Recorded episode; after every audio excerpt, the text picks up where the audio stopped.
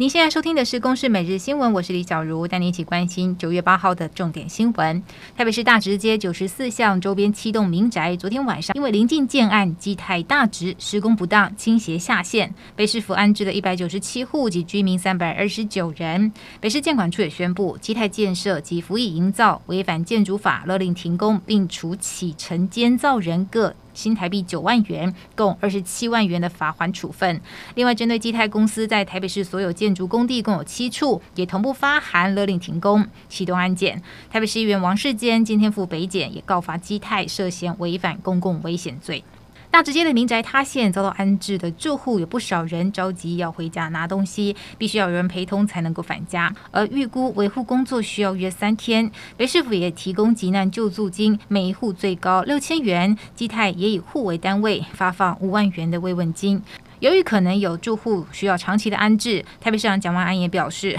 考虑比照疫情时征用就近的旅馆，或是盘点社宅等空间。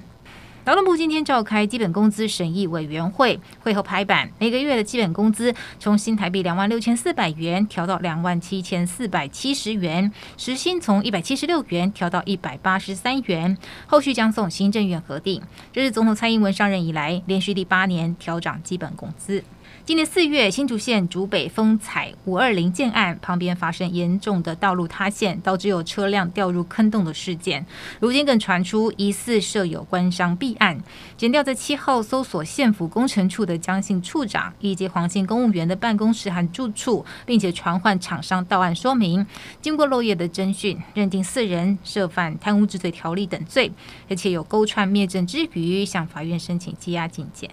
全国火车驾驶产业工会不满台铁公司化子法，未重视行车安全的议题，司机员工时的问题，预计要发动，将在中秋连假不加班，而中秋连假民众恐怕会无车可搭。截至昨天，已经约有八成的司机员联署，近日会提交台铁局，台铁局的回应正在积极沟通中。去年我国一年住院人数一百七十八万人，平均住院天数九点五天。若需要聘看护，行情价一天约三千元，而且不一定找得到人。健保署因此继续试办住院整合照护服务示范计划，让三到四名的患者共同聘照服员，今年会投入五点六亿元的预算。